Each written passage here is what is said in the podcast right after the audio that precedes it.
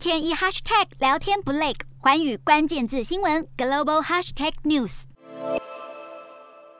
机库门缓缓打开，露出发射车上的巨型导弹。戴着深色墨镜，穿着黑色的皮夹克，北韩领导人金正恩和两名士兵慢动作行走着，再配上悬疑的音乐。这段被誉为好莱坞式剪接的短片，由北韩国营电视台在三月底播出，展现北韩最先进的导弹发射系统，还有北韩最时髦的影片拍摄技术。金正恩十年前正式掌权，他让北韩国营电视台的画面出现崭新面貌，电视台开始使用无人机镜头拍摄，加入电脑动画，也制作带有 MV。风风格的短片，在新闻播报方面，北韩国营电视台的布景呈现出更时髦的外观，年轻记者和主播的服装相对时尚。而北韩因为发展导弹及核武计划遭受国际制裁，国家经济疲弱，长期粮食不足。当局为了生存下去，一方面在国际舞台上大玩以核武逼和的策略，一方面对国内人民做好政治宣传，这可是比一切都重要。北韩目前集结了上万兵力以及各种重型武器，相信是为了准备在二十五日进行建军九十周年的阅兵大典。美国方面已经为了这件是。派专员到南韩商讨局势。至于北韩国营电视台会不会为这次的阅兵制作出令人耳目一新的宣传短片呢？我们拭目以待。